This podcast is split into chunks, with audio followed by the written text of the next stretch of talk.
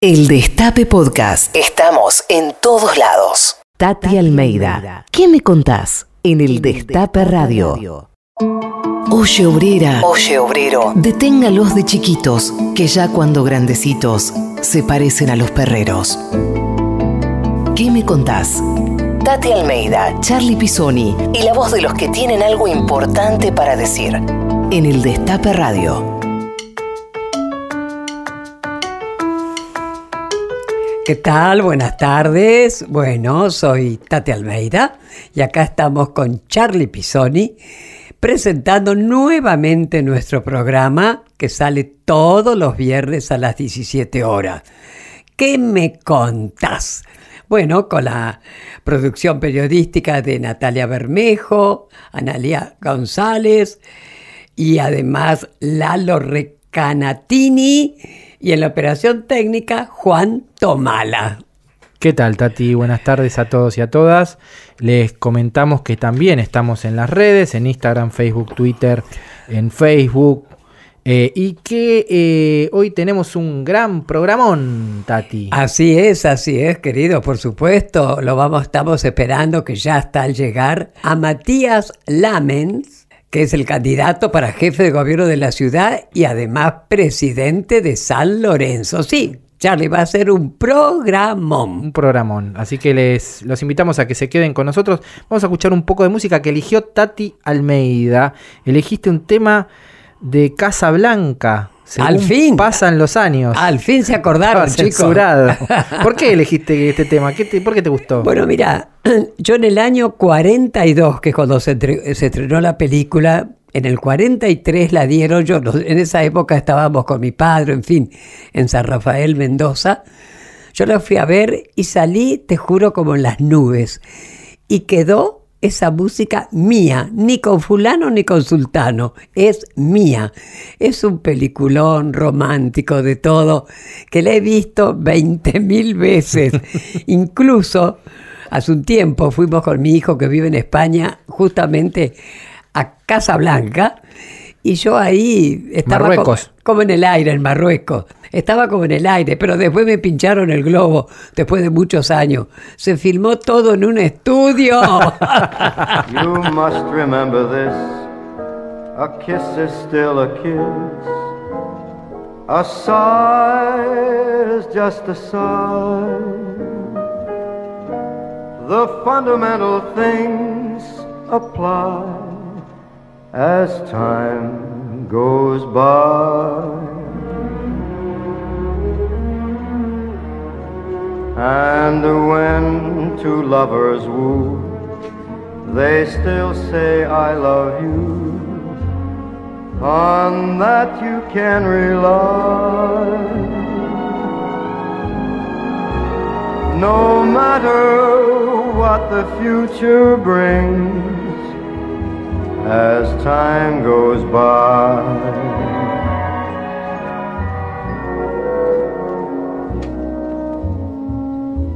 Moonlight and love songs never out of date. Hearts full of passion, jealousy and hate. Woman needs man and man must have his mate. That no one can deny. It's still the same old story, a fight for love and glory, a case of do or die.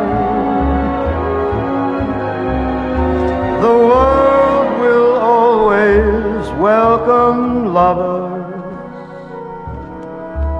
as time goes by.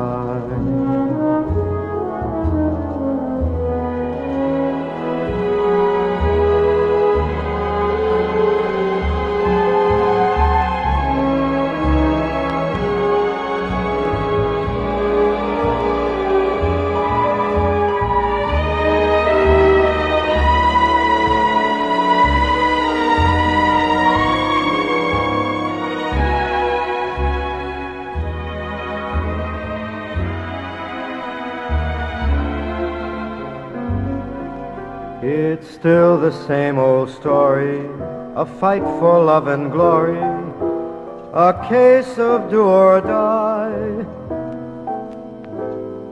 The world will always welcome lovers as time goes by. Escuchar todo lo que hay para decir. ¿Qué me contás?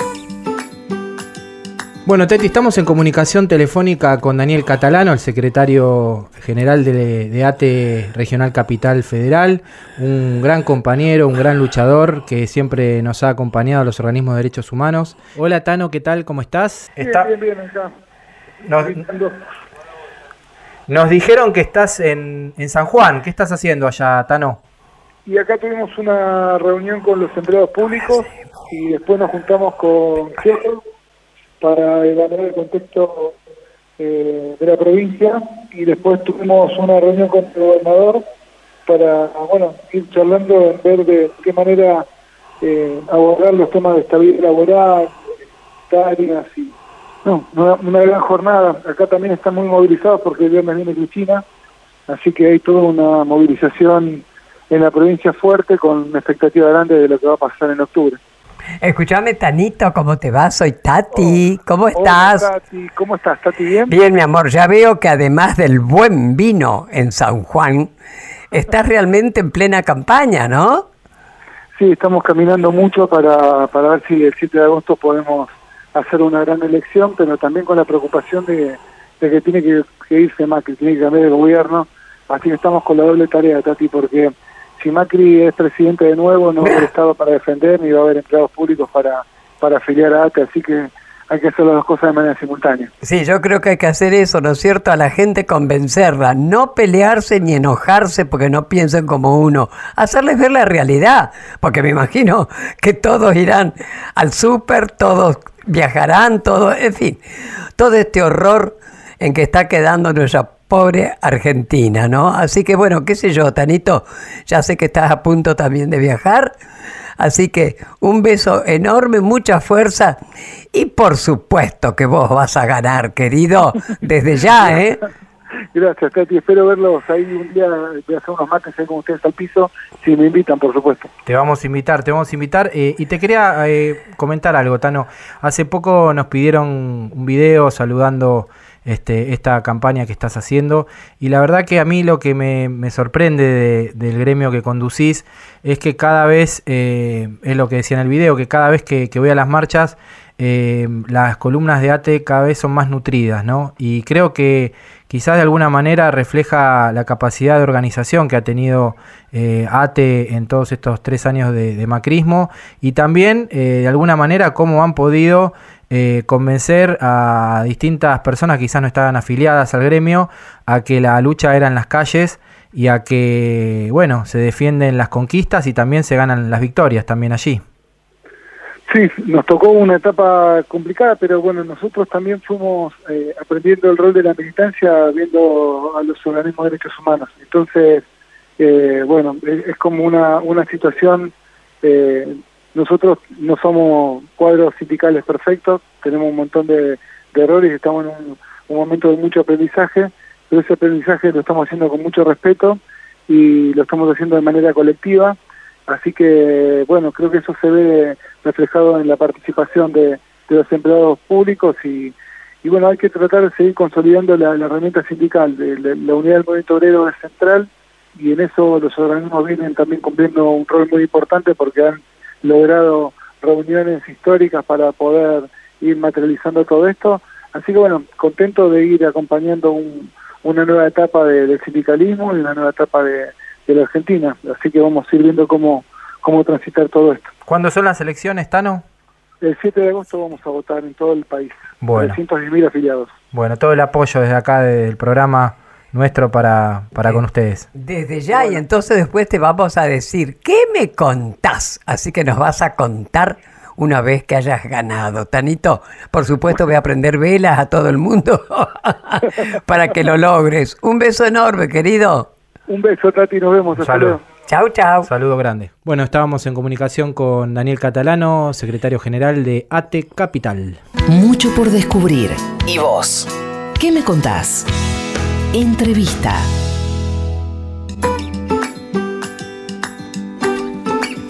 Bueno, ¿qué tal Matías? Encantada que estés en nuestro programa. ¿Qué me contás? Te imaginas que te vamos a preguntar varias cosas y vos nos vas a contar. Bueno, Matías, desde ya, la MENS que es presidente de San Lorenzo y candidato a jefe de gobierno. Así que acá está con nosotros y te damos la bienvenida, Matías. ¿Qué tal? ¿Cómo andan? Gracias, Tati, por invitarme. Un placer estar acá con ustedes. Bueno, escúchame, empezamos con las preguntas desde ya. Sabemos que conociste hace 18 años, ¿no es verdad? A tu actual mujer, tu pareja, Mariana Gené cuando los dos estaban en Cuba, no sé, que cada uno fue por su cuenta, ahí el bichito del amor los picó. y bueno, y ahora también vos comentaste, tengo entendido, que no tenés hijos porque también llegás tarde, te levantás temprano, te vas. ¿Cómo te banca, Mariana? Contanos un poco. no, tengo, tengo una hija hermosa que se llama Ana, que tiene cuatro años. Lo que habré dicho en algún programa es que no tenía el segundo. Porque me decían, ¿y cuándo un hermanito para Ana? No tengo el segundo, porque por eso que decís vos, ah. porque me levanto muy temprano, vuelvo muy tarde a mi casa, porque estoy a las corridas todo el día. Tengo una hija que se llama Ana, como te decía, que es una lo más lindo que hice en mi vida, es mi mayor orgullo. Y, mi mujer me banca, no sé, habría que preguntarle a ella cómo me banca, porque la verdad que, es sin ella sería imposible, sin ella sería imposible hacer todo lo que hago, desde cuando empecé en San Lorenzo hasta ahora que, que, que acepté este desafío, que es es, mi, es mi, mi, primera incursión en política y la verdad que sabía que la campaña iba a ser brava, difícil, que, me, iba a llevar mucho tiempo, pero... Pero claro. ahora lo corroboré y todos los días terminar muy tarde, arrancar muy temprano. Pero, la verdad que lo disfruto y me entusiasma mucho. Decime Mariana, ella también trabaja en el CONICET, ¿dónde es que está? Es socióloga, investigadora del CONICET, eh, egresada de la Facultad de Ciencias Sociales de la UBA, es, una de las, es la persona más inteligente que conozco. Hoy una cosa, ¿y Tendrás tiempo libre, me imagino, algunos libros que sabemos que te gusta leer muchísimo, ¿no es cierto? ¿Qué estás leyendo, por ejemplo, si tenés tiempo? Trato de tener, ahora me estoy, lamentablemente, casi no puedo leer porque tengo, tengo que estudiar de la ciudad, así que tengo cuadernillos y biblioratos en mi mesa de luz. También lees y cómo. En mi mesa de luz de temas de, la ciudad que tienen que ver bueno con, salud, con educación, con vivienda, con eh, presupuesto, digamos. Estoy, estoy estudiando para más vale. Para, la campaña y para este desafío que me entusiasma mucho. Y después me gusta mucho leer, eh, sobre todo novelas. Eh, me gusta novelas y... ¿Qué género te gusta? Bueno, novelas en general, pero me gustan mucho los autores latinoamericanos en general. Ah, eh, bueno, después también Murakami y demás. Los últimos que, más me impactó. Hace poquito terminé de leer Patria, que no lo había leído, que fue toda una sensación, el de ah, Aramburu, que me ah. encantó. Mm, y, y, bueno, después leo bastante de historia, me gusta mucho, me apasiona. El último que leí fue de un libro sobre la vida, la biografía de Artigas de, de Pacho Donel que me gustó mucho también. decime Netflix, ¿ves? No, no tengo, no, tengo Netflix, no, no tengo propósito porque mm, si no, no, no leería. Entonces digo, si, si me pongo Netflix a la noche, cuando el único momento que tengo claro. a ver series, y la verdad que leer lo disfruto mucho, me gusta, me, me hace, me, es, es, como una, es como una terapia. Matías, eh, cuando nosotros ponemos Matías Lamens en Wikipedia y vemos eh, tu perfil, nos aparece religión, dos puntos agnóstico. Eh, pero este, sabemos que el nuevo estadio de San Lorenzo se va a llamar Papa Francisco, ¿no? ¿Cómo, ¿Cómo, cómo, ¿Qué me contás? ¿Qué me contás? Exactamente. Haciendo honor al título del programa, el nombre del programa. Bueno, yo, eh, esa es una decisión que se tomó por comisión directiva hace unos años. Yo creo que lo mejor, y lo dije, y lo dije públicamente hace unas semanas, yo creo que lo mejor es llamar una, a una consulta, un plebiscito entre todos los socios para que elijan el nombre. Eso me parece que, que, además corresponde porque la gesta de San Lorenzo de la Vuelta a Boedo fue una gesta popular, impresionante, que hubiera sido imposible sin la militancia y la colaboración de todos esos miles de hinchas que compraron su metro cuadrado que fueron a las marchas. Entonces, me parece que lo más, lo más sensato es que la gente elija el nombre. Toda la gente que compró metros cuadrados, todos los que son socios de San Lorenzo, que haya una terna de nombres y que la gente lo elija. Yo voy a proponer eso. Muy bien, muy bien. Vamos a escuchar un tema que eligió Matías, un tema de Serrat, que se llama Algo Personal. Contanos por qué elegiste este tema. Es un tema que me gustó siempre desde muy chico y que me, me, me siento un poco... Es como un norte, ¿no? Viste que a veces cuando uno tiene mucha está en tantas cosas, o tan apabullado por, por la campaña, o por, por, tanta, tanta información que uno tiene todo el tiempo con, los medios y, con, el teléfono todo el día y con la, con la computadora, con las redes sociales. Y algo personal es como un norte. La canción dice, ¿y a quién sirven cuando hacen las banderas? Y esa para mí, al final del día, la política es eso. ¿no? Es a quién, cuando uno define políticamente a uno u otro, es a quién sirve cuando hace las banderas. Exactamente.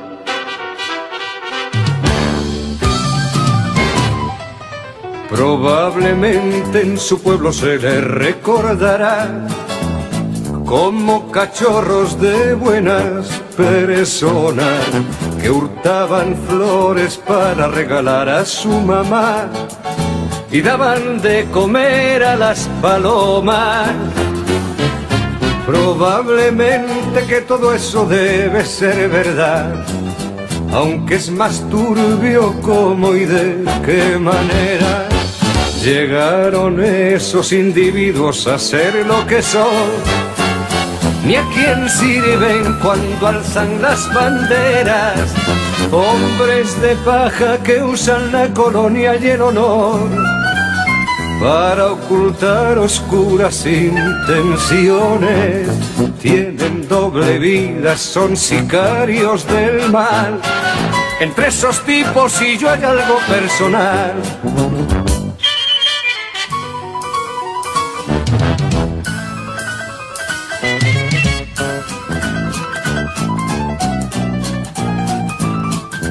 Rodeados de protocolo, comitiva y seguridad. Viajan de incógnito en autos blindados, a sembrar calumnias, a mentir con naturalidad, a colgar en las escuelas su retrato. Se gastan más de lo que tienen en coleccionar espías, listas negras y arsenales. Resulta bochornoso verles fanfarronear. A ver quién es el que la tiene más grande. Se arman hasta los dientes en el nombre de la paz. Juegan con cosas que no tienen repuesto. Y la culpa es del otro si algo les sale mal entre esos tipos y yo hay algo personal.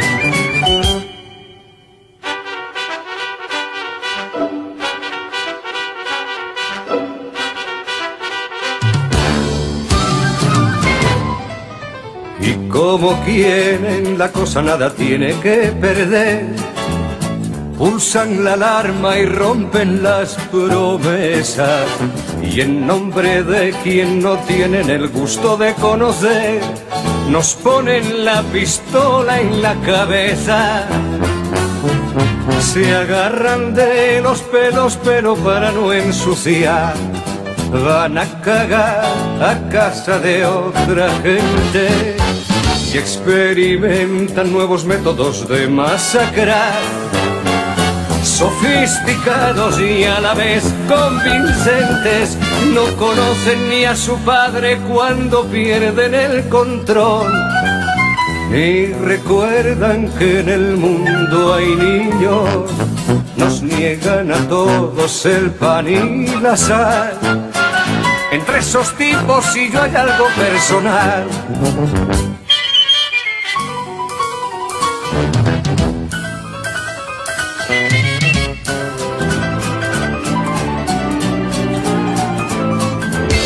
Pero eso sí, los sicarios no pierden ocasión de declarar públicamente su empeño en propiciar un diálogo de franca distensión. Que les permita hallar un marco previo que garantice unas premisas mínimas que faciliten crear los resortes que impulsen un punto de partida sólido y capaz.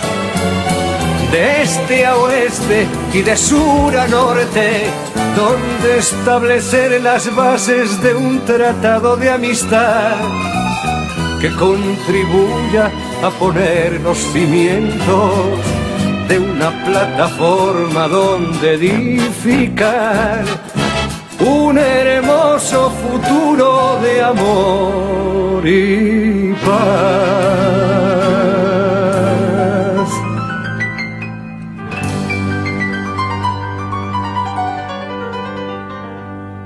Yo quiero por un instante parar el reloj del tiempo para decir a ustedes, señores, cómo hace una samba el negro. No precisa de plata ni de escuela para hacerlo. Solo precisa vivir en favela, beber callaza y mirar a otro negro. Solo precisamos tener voz.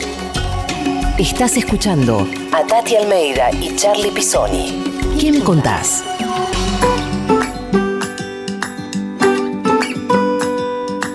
Bueno, seguimos en este que me contás con la visita de Matías Lamens, precandidato a jefe de gobierno. Queríamos, Matías, comentarte, preguntarte acerca de tu función opositora que tuviste durante estos tiempos en la AFA.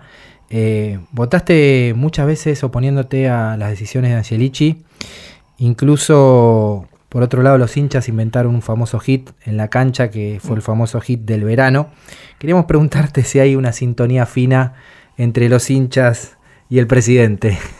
No, San Lorenzo es un club muy grande, tiene más de 4 millones de hinchas y hay hinchas de, toda, que, recorren todo el, espectro ideológico, pero lo que pasó en ese momento fue algo, en el, cuando se inició fue algo muy futbolístico, porque San Lorenzo jugaba con Boca y San Lorenzo se sintió perjudicado por un arbitraje y, ahí nació. Después lo que pasó fue que fue impresionante cómo se, expandió en los en, un recital en, todas las canchas, pero, pero lo de San Lorenzo cuando arrancó fue específicamente referido al fútbol. Bueno, pero tuviste eh, las votaciones de AFA, te opusiste a bueno, te opusiste a la, decisión de la Superliga, si no me equivoco. no, la Superliga no, nosotros, nosotros tuvimos eh, varias oportunidades. Eh, por ahí la, pelea más emblemática que tuvimos con ellos fue la de las sociedades anónimas en el fútbol. Eso fue donde nos plantamos claramente en frente al gobierno nacional y además estamos absolutamente convencidos que que, en Argentina, por lo que significa el fútbol para nosotros, por esta cuestión identitaria, idiosincrática tan profunda que tiene el fútbol,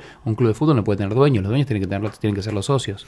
Justamente eso queríamos hablar porque algunos números, Tati, mm. te, voy a comentar a vos también. A ver, comente. Eh, San Lorenzo pasó de 28.000 socios a 70.000 durante la gestión de Matías. Desarrolló las divisiones inferiores, agrandó la infraestructura, desplegó deportes que no, son, no eran tan populares, pero que fueron exitosos en el club, como hockey, volley, atletismo, futsal y sobre todo sobresalió básquet.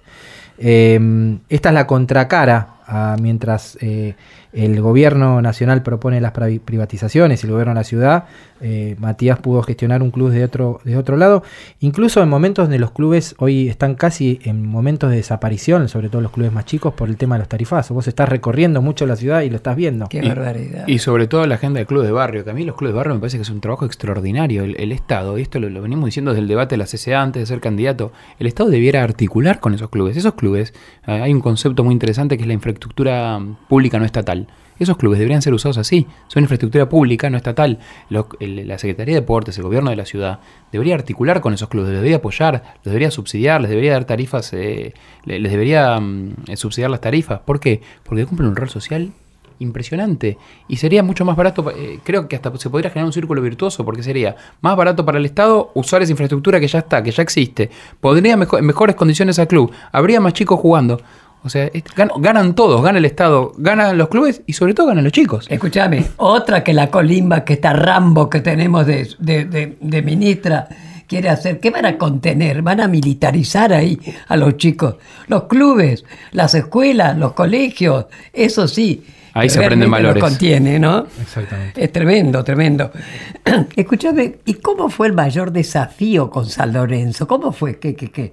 Que te atrapó? Como contanos un poquito, ¿no es cierto? Mira, Tati, yo te, mm, soy hincha de por mi papá. Mi papá se llamaba Daniel y se murió cuando yo tenía siete años. Y, mm, y para mí, esa es cuando, cuando uno tiene una, bueno, vos lo sabés, cuando uno tiene una, una, marca tan, tan fuerte, tan profunda, la, arrastra toda la vida. Me imagino. Y, y, mi vínculo con mi viejo estaba siempre atravesado por San Lorenzo. Él era muy, muy fanático de San Lorenzo y me llevaba a la cancha y yo heredé la, esa, esa pasión por él, pero después, por supuesto, que, que, lo que fue sucediendo fue que mi vínculo con, con con mi papá, digamos que no estaba, mi, mi, mi, estaba atravesado absolutamente por San Lorenzo, entonces cada cosa eh, que, pasaba con San Lorenzo cada vez que iba a la cancha. Para mí era como reencontrarme de alguna manera con mi papá. Entonces, lo que fue pasando también y el, desafío que asumí en el 2012 fue ese, ¿no? Fue de alguna manera un homenaje a mi viejo, hacer algo por el club que tanto me había cuidado, que tanto me había cobijado en el momento más duro de mi vida. Y me imagino. Ahora contámonos un poquito, porque el expresidente de San Lorenzo, viste, Fernando Miele,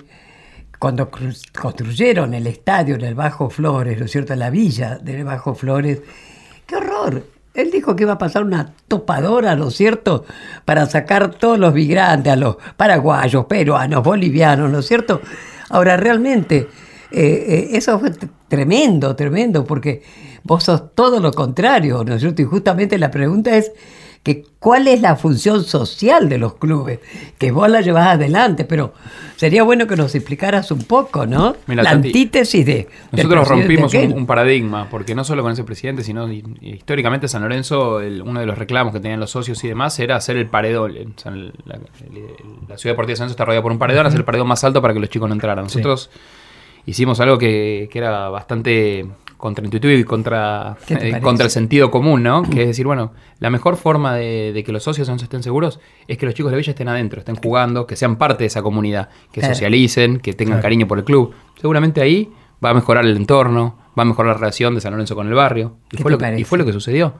Este, eso, honestamente, Matías, eso es militancia, fíjate, porque la militancia es eso, es el compromiso, el ayudar al otro Sos un militante, querido. Y ¿eh? sobre todo, Tati, sabes que es muy. Más allá del partidismo. Es ¿eh? hermoso ver que, desde uno, desde el lugar que tiene, para mí la política es la gran herramienta para cambiar la, realidad, para cambiar la vida de la gente. Y, desde San Lorenzo, nosotros, hay muchos chicos que si no hubieran estado en San Lorenzo haciendo deporte, hubieran estado en la esquina fumando Paco. Ahí está. Pero te lo digo sin, ninguna duda que así hubiera sido. Es así. Porque, porque todavía lamentablemente pasa que uno, que uno va, eh, pasa mm. con el auto y ve a los chicos en la esquina de por Castañares o por Perito Moreno fumando Paco. la, la 1114 es una de las villas que más complicadas con, el consumo de Paco. Sin duda, y además, eh, por lo que se sabe y por lo que se ha estudiado de eso, también es, el, eh, es donde está la mayor cantidad de cocinas. Claro, exactamente. Escúchame, bueno, eh, desde que estás vos, ¿no es cierto? San Lorenzo, no sé, se ha convertido como un club que apoya las causas justas.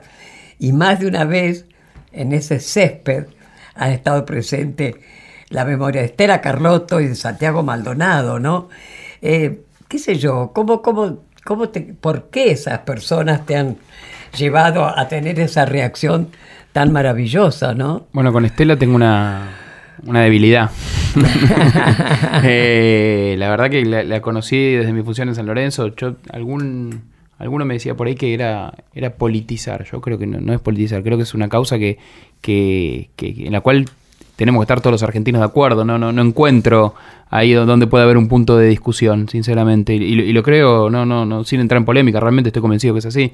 Y lo de Santiago, me acuerdo en ese momento que también alguno me preguntó lo mismo, mm. y, yo le contesté, yo estoy en contra de que haya desaparecidos en un, eh, de que haya desaparecidos en el gobierno de Macri o en el gobierno de Kirchner. Si hubiera con, con Julio López es exactamente lo mismo. Yo no puedo permitir que. Y, me tengo que de alguna manera expresar contra eso. Y me parece que, un lugar donde se, visibiliza tanto como el fútbol es un lugar para, expresarse. ¿Qué te parece? Aprovechamos para felicitarte porque la verdad no son muchos los clubes que, hacen, que hacen lo que hace San Lorenzo. Ahora, Mati, te vamos a hacer escuchar un audio. A ver cómo fue ese momento y qué te acordás de ese, de, de, de qué recuerdos te traen en ese momento el audio. Lorenzo de Almagro. Se va a quedar con la copa seguramente. Está ganando por 1-0. Más, señoras y señores, San Lorenzo, campeón de América. Como les contaba antes, San Lorenzo para mí yo siempre digo la misma, no son los 11 jugadores que están en la cancha, es mi viejo, es mi infancia, es, eh, es, la pérdida de mi viejo también y es reencontrarme con él a través de San Lorenzo. Entonces cuando ganamos la Copa Libertadores, fue la primera vez que San Lorenzo gana la Copa Libertadores, la única que ganó hasta ahora. Y, y, haberme encontrado, y fue, fue, fue un homenaje, yo lo sentía como, como un homenaje a él. Como ¿Qué edad tenías en ese momento? 34. Ajá, ajá. Eh, y, y, fue hermoso porque además, bueno, mucha gente, muchos hinchas te decían, bueno, eh, o, mucha gente te decían, pensé que me iba a morir sin verlo campeón de América, o, o lo, lo, pude ver con mi viejo. Entonces cada uno lo iba reviviendo todo el tiempo. Fue la, en, términos deportivos fue la alegría más grande que tuve en mi vida. Hermoso. Siguiendo con el tema de San Lorenzo, eh, hace poco vos este, profesionalizaste, tomaste la decisión de profesionalizar el fútbol femenino, contrataste a Maca Sánchez, que quizás es una de las que promovió eh, la profesionalización del fútbol femenino, quizás la cara visible eh, en los medios. ¿Qué pensás que le hace falta al fútbol y a los varones para deconstruirnos? Bueno, nos falta, a los varones para construir nos falta mucho. Yo siento, y sinceramente, que todo el tiempo estamos aprendiendo, ¿no? Todo el tiempo estamos reeducándonos y mm, todo el tiempo estamos reviendo nuestros hábitos. Hasta lo, que era más normal eh, estaba impregnado de una cultura patriarcal. Entonces todo el tiempo estamos reviendo nuestros hábitos, qué está bien y qué está mal, qué, cómo, cómo no, no, no, no retrocedemos. Eh, es una, es una, una lucha permanente con, con, con con, actuar como uno cree que es correcto. Em, pero con respecto a lo de Maca Sánchez, yo ahí nosotros dimos una... a mí me pone muy, muy feliz, muy orgulloso que San Lorenzo haya sido un club que estuvo a la vanguardia, porque es también de alguna manera empezar a reconocer un derecho. El fútbol eh, femenino estaba... Eh, las chicas que juegan al fútbol femenino estaban en, condiciones muy desiguales. Hoy siguen estando, pero creo que, San Lorenzo dio un primer paso que fue muy importante. Y, y haber incorporado a Macarena Sánchez eh, tuvo que ver con. la historia es conocida, por ahí la conocen todos los que están escuchando, pero Maca no solamente les echaron por haber pedido que se profesionalizara el fútbol del club donde estaba, sino que además la amenazaron. Yo cuando, hasta, hasta que la habían echado, no, tomé, no había tomado contacto con ella, pero cuando me enteré que la amenazaron, la llamé, le propuse una reunión, le dije que viniera. O sea, la verdad que, la cobardía de un tipo que amenaza a una chica que pide ser profesional me parece una cosa, pero muy, muy cuestionable. Y lo que quisimos hacer rápido fue, fue fue tenerla, cuidarla, fue, fue que se sienta protegida y cuidada por, por nosotros. Buenísimo. Vamos a escuchar el segundo tema que elegiste, que es de Jorge Drexler. ¿Por qué elegiste el tema de Jorge? Porque es una canción que lo escuché a él, a mí me gusta mucho Jorge, y, mm. es una canción que escuché a él contar eh, que se trataba de un momento de él donde estaba un poco triste, un poco y, y de repente se entera que van a ser su hijo eh, entonces la canción habla de eso y me hace acordar en algunas cosas a, cuando nació Ana. La noche estaba cerrada y las heridas abiertas. Y yo que iba a ser tu padre buscaba sin encontrarme en una playa desierta. Tenía la edad aquella en que la certeza caduca pronto al mirar el mar vi que el mar brillaba con un millar de noctilucas. Algo de aquel asombro debió anunciarme que llegarías, pues yo desde mis escombros al igual que el mar sentí que fosforecía. Supe sin entenderlo de tu alegría anticipada. Un día entenderás que habla de ti esta canción encandilada.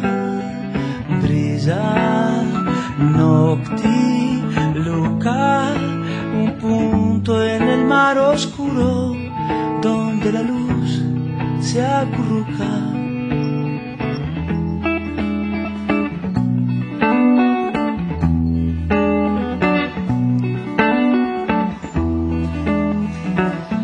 noche estaba cerrada y las heridas abiertas. Y yo que iba a ser tu padre buscaba sin encontrarme en una playa desierta. Tenía la edad aquella en que la certeza caduca. Y de pronto al mirar el mar vi que el mar brillaba con un millar de noctilucas algo de aquel asombro debió anunciarme que llegarías, pues yo desde mis escombros, al igual que el mar, sentí que fosforecía. Supe sin entenderlo de tu alegría anticipada. Un día entenderás que habla de ti esta canción encandilada a brillar no un punto en el mar oscuro donde la luz se acurruca.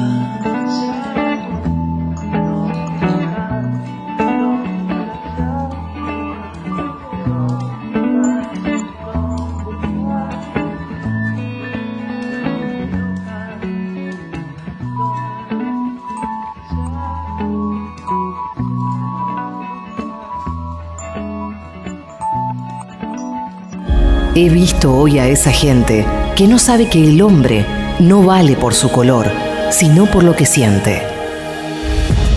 Escuchar, preguntar, decir. Tati Almeida y Charlie Pisoni. ¿Qué me contás? Escúchame, Matías, sabemos que el macrismo, ¿no es cierto?, te ha ofrecido cargos eh, para que formabas parte de, su gobierno, ¿no? Primero que se lo te propusieron dirigir el Banco de la Ciudad y después ANSES. Dos cajas re poderosas, ¿no? ¿Por qué lo rechazaste? Porque tengo diferencias ideológicas con ellos. Para mí no es todo lo mismo. Eh, y yo cuando mm, a veces veo que, este gobierno dice, bueno, como diciendo, dejemos las diferencias ideológicas de lado, trabajemos por la gente, bueno, no, no, no es todo lo mismo. Trabajar por la gente y la, ideología se expresa también en, eh, yo siempre digo, en, la asignación presupuestaria. Si uno tiene 100 pesos para gastar, la ideología es cuánto va a gastar en educación, cuánto va a gastar en salud. Yo, yo no estoy de acuerdo con ellos y tengo diferencias que son, que son muy importantes. Creo que hay que tener un buen vínculo, pero, pero marcar las diferencias y, hay diferencias que son insalvables. Sí, más vale, más vale. Vos sabés que Mauricio Macri dijo que uno de sus, de, de sus espejos en la gestión, cuando era jefe de gobierno, eh, mencionó que el mejor intendente había sido Osvaldo Cacciatori. Uh. Em, en el año 79, eh, Tati, te comento, Cacciatore hizo un decreto que le sacó las tierras a San Lorenzo, eh, argumentando que necesitaba abrir las calles Muñiz y Rondó del barrio Boedo. Los hinchas, a partir de eso, comenzaron durante mucho tiempo la famosa vuelta a Boedo. Claro. Y utilizaron una, una, frase que a nosotros nos retumba mucho como familiares de víctimas de la dictadura, que es la reparación histórica. ¿Vos acordás con esta con este eslogan que se utilizó para la vuelta a Boedo, de esa reparación histórica que tenía que hacer de alguna manera con San Lorenzo por, por lo sucedido durante la dictadura? Sí, por supuesto que, la comparto y que además San Lorenzo sin duda fue víctima de, también de, la dictadura militar, de Cachatore, que como vos contás, en realidad no fue que se la sacó, obligó a San Lorenzo a vender diciendo que iba a abrir una, unas, unas calles, que una era Muñiz, Balbastro y Averino Díaz es la otra, y las calles, la, parte, la paradoja es que las calles nunca se abrieron, y después entre gallos y medias noches las terminó teniendo un supermercado, ¿no? Que, hizo un gran negocio. Entonces yo comparto, concuerdo y además para mí es un orgullo como hincha San Lorenzo haber hecho lo que hicimos, cómo recuperamos el predio, como la, pelea de, lo que empezaron algunos locos y todos le fuimos, nos fuimos contagiando, le fuimos creyendo, fuimos siendo cada vez más hasta lograr eh, que lo que hicimos, que para mí es una gesta histórica de la cual me siento muy orgulloso. Escúchame, Matías, mira, salvando, ¿no? Desde ya las grandes diferencias, ¿no? Para nosotros, cuando Néstor Kirchner nos devolvió la ESMA, que devolvió al pueblo argentino, ¿no? Fue como un acto de, de reparación. Bueno, te vamos a hacer escuchar un audio, ¿no? Para que nos diga cómo viviste ese momento, ¿no es cierto? Cuando Néstor y todos entramos a la ex ESMA. Yo me acuerdo que banderas del Che Guevara, de todo, decíamos, Dios mío, Dios mío. Bueno, a ver cómo, cómo viviste ese momento. ¿Vamos a escuchar el audio? Vengo a pedir perdón del Estado Nacional por la vergüenza de haber callado durante 20 años de democracia. Bueno, a ver, ¿dónde estabas y qué sentiste? ¿Cómo lo viviste? Para mí, simbólicamente, una de las imágenes más, más fuertes de la presidencia de, Néstor Kirchner es cuando baja el cuadro de Videla, ¿no? Ah, Para mí es una, es, es, es, una parte que, cuando... Perdóname, que vos sabés que estábamos todas, todos esperando entrar y no llegaba Néstor, no llegaba. Porque fue el mismo día, fue el, mismo día, la mañana, en el colegio militar. Claro, que hace bajar los cuadros y luego, bueno... Fue, para mí, cuando, cuando se repasen los 200 años de historia, entre los hechos más importantes, uno va a ser ese. Y después, bueno, a ver... De, yo creo que, y lo digo siempre, ¿no? en estos días que, que, hablábamos de que, me toca hablar mucho de política y demás, y que digo que, yo no soy ni kirchnerista ni antiquinerista, y siempre que digo que hablo de, lo que rescato el kirchnerismo es la política de derechos humanos, ¿no? Porque la verdad que eso es, innegable y además eh, la valentía de hacerlo en el momento que ahora eh, pareciera que ya es una cosa, nadie se anima a ir contra eso, o muy pocos, ¿no? Todavía alguno. Mirá, meta, meta palos y palos y queriendo borrar la memoria, queriendo borrar todo eso, este gobierno, Dios mío, Dios mío. Eh, vos compartís desde ya una boleta con, con Alberto Fernández, ¿no? Y vos siempre se has contado de que él fue el que te convenció que tenías que ser candidato, ¿no es cierto? Ahora, concretamente, eh, ¿por qué vas a votar a Alberto Fernández? Yo creo, Tati, que en octubre se pone en juego el destino de los próximos cuatro años, eso sin mm. duda, pero además se pone el destino de muchísimas personas que han quedado descolgadas del sistema en estos años. Los datos son abrumadores, preocupantes. Yo el otro día en una entrevista en C5N con, con Iván Jadrowski, fue la primera entrevista política que hice, y yo con Iván tengo, una, muy buena relación, hablo, hablo, me gusta hablar de política fuera de, del aire también y le decía, le decía lo mismo en el, al aire que afuera. Yo la verdad que siento que, no, me, no, me, puedo quedar en mi casa mirando por tele lo que está pasando con el país. Es muy grave, yo creo que es una crisis eh, tremenda y que cuatro años más de este gobierno pueden, pueden traer un daño muy, muy difícil de reparar para nosotros, para la gente que la está pasando mal y para las próximas generaciones. Entonces me parece que nosotros teníamos que decir, eh, acá estoy, yo me comprometo con esto y, por eso lo, voy a votar Alberto, porque además me parece un tipo sensato, eh, un tipo que tiene, que tiene muchísimo temperamento para tomar decisiones, que ha sido coherente a lo largo de su... De, estos últimos años, a lo largo de su, de su carrera y, además me parece que tiene las condiciones para, para sacar el país adelante y concuerdo con su visión de, de país. Bueno, mira, realmente me encanta escucharte, eh, en serio, Matías, y te lo digo yo como madre, como madre de Plaza de Mayo desde ya, que nos robaron toda esa juventud estupenda, estupenda, entre ellos a mi hijo Alejandro, ¿no? Y somos madres con esperanza, porque con chicos como vos, yo te digo chico, te imaginas que con mi edad para mí sos un chico, pero una persona realmente que nos trae esperanza. Así que te juro que le voy a pedir a Gauchito Gil, a, quien sea, querido, que realmente que ganemos desde ya y que vos seas jefe de la ciudad desde ya. ¿eh? Sí, si Matías es, fuera jefe de gobierno, supongamos este el 10 de diciembre asume, ¿cuáles serían las tres primeras medidas que tomarías? Ahora te, déjame decirle a Tati. Tati, para mí, cuando me dijeron que era tu programa, vine corriendo. Eh, las otras cosas que tenía. Y para mí que me digas eso es un, es un orgullo que me lo voy a llevar. ¿eh? Gracias. De la campaña. Eh, Bueno, las, primeras medidas que tomaría tienen que ver con, atender la, emergencia social que hay en la ciudad, eh, lo que pasó la semana pasada con la gente que está durmiendo en la calle y demás. Yo creo que una ciudad que tiene el presupuesto y que es rica como Buenos Aires no se lo puede permitir. Y después yo creo que hay que poner la ciudad de pie en términos de desarrollo económico. Hay que devolverle un rol protagónico. Nosotros proponemos crear una agencia de ciencia y técnica que, en la cual eh, los científicos pueden articular con el sector privado para mejorar, para crear empleo de calidad, para mejorar las condiciones de producción. Me parece que la ciudad tiene ese capital humano y lo tiene que, lo tiene que aprovechar. El tema de la vivienda es un tema absolutamente eh, importantísimo en la agenda porteña. Eh, uno de cada tres porteños alquila, hay 250.000 que viven en villas. Yo creo que, el Estado tiene que intervenir. cualquiera Cualquier eh, familia, cualquier hombre o mujer que trabaja tiene que tener derecho a comprarse una casa y el Estado tiene que, eh, tiene, tiene que tener la posibilidad, como lo tiene el Estado de la Ciudad de Buenos Aires, porque tiene un presupuesto millonario, de, de ayudarlo, ¿no? de, de darle las condiciones para porque incluso acá el, problema es que gente que, tiene que trabajan los dos eh, en el matrimonio y demás no llegan, no llegan, necesitan 114 meses de sueldo para comprarse una casa. Es imposible, es un sueño. Y además alquilar también es difícil encima, porque la relación es desigual.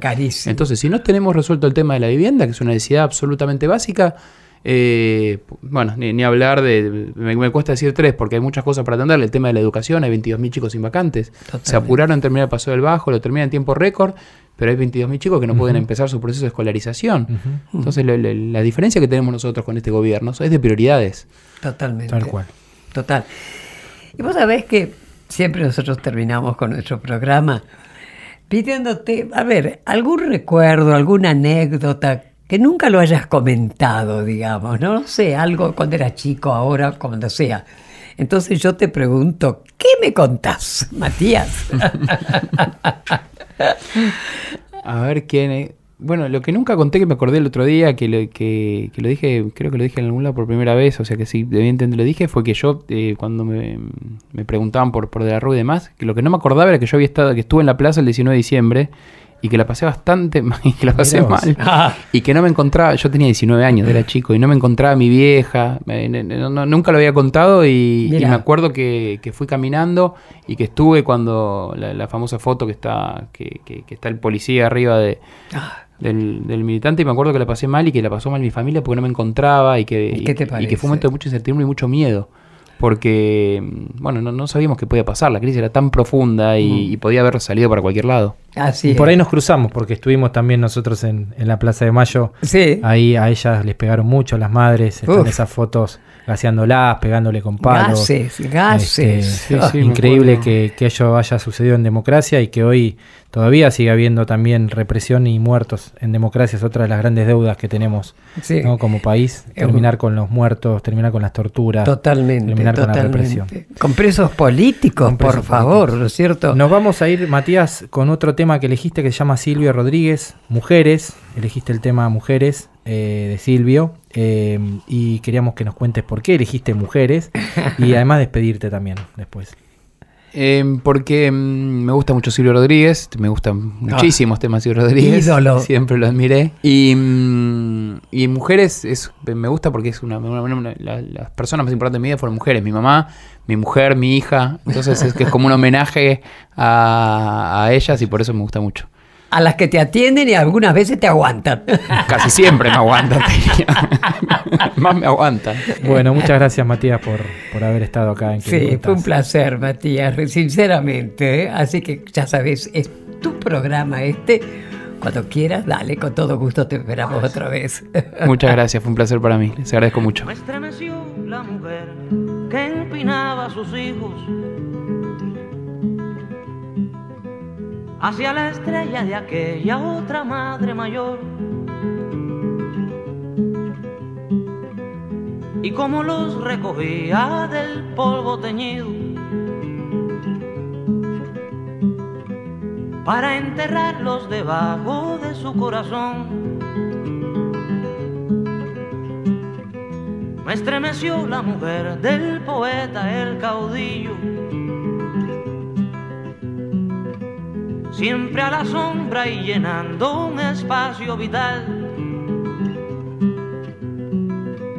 Me estremeció la mujer que incendiaba los trillos de la melena invencible de aquel alemán. Me estremeció la muchacha, hija de aquel feroz continente se marchó de su casa para otra de toda la gente. Me han estremecido un montón de mujeres, mujeres de fuego, mujeres de nieve y me han estremecido un montón de mujeres, mujeres de fuego, mujeres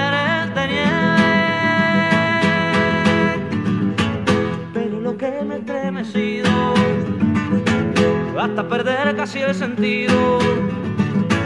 Lo que a más me estremecido son tus ojitos, mi hija, son tus ojitos divinos. Pero lo que me ha estremecido, hasta perder casi el sentido. Lo que a más me ha estremecido son tus ojitos, mi hija, son tus ojitos divinos.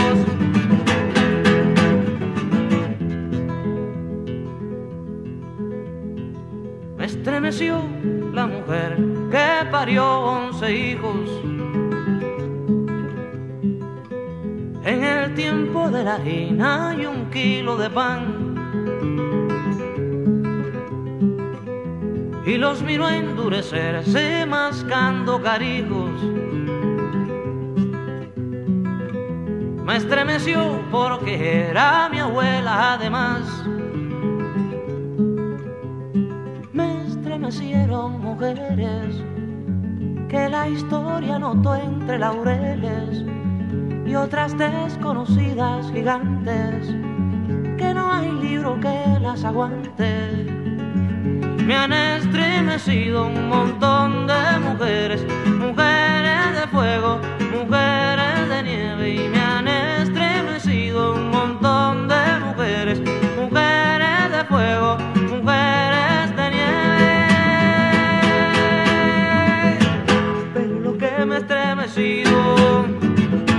hasta perder casi el sentido. Los que a mí más me estremecido son tus ojitos, mi hija, son tus ojitos divinos. Pero lo que me estremecido, hasta perder casi el sentido. Lo que a mí más me estremecido son tus ojitos, mi hija, son tus ojitos divinos.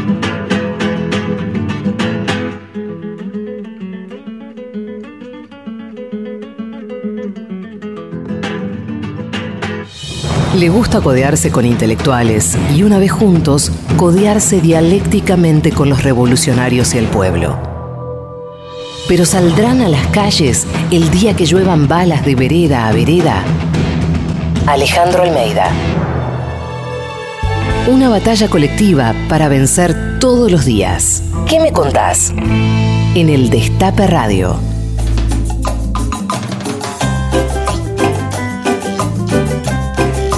Bueno, Tati, estuvimos con Matías Lamen, presidente de San Lorenzo y candidato a jefe de gobierno. La verdad, una muy linda entrevista. Em, te quería consultar sobre algo que sucedió la semana pasada. Eh, estuvimos en el Instituto Geográfico Militar, que era donde trabajaba tu hijo Alejandro. Allí colocaron una baldosa a los trabajadores agremiados en ATE. Eh, y la verdad que fue un, momento muy emotivo, ¿no? Sí, realmente estuvo buenísimo, mira, buenísimo, porque además eh, primero le pusieron el nombre de justamente del local de ellos, ahí dentro del Instituto Geográfico, ahora se llama Instituto Geográfico Nacional, ¿no? Le pusieron el nombre de Alejandro. Ahí ya empezaron, digamos, las emociones, pero como yo digo, es el nombre de Alejandro, pero en él están los 30.000. Así que ahí están adentro los 30.000.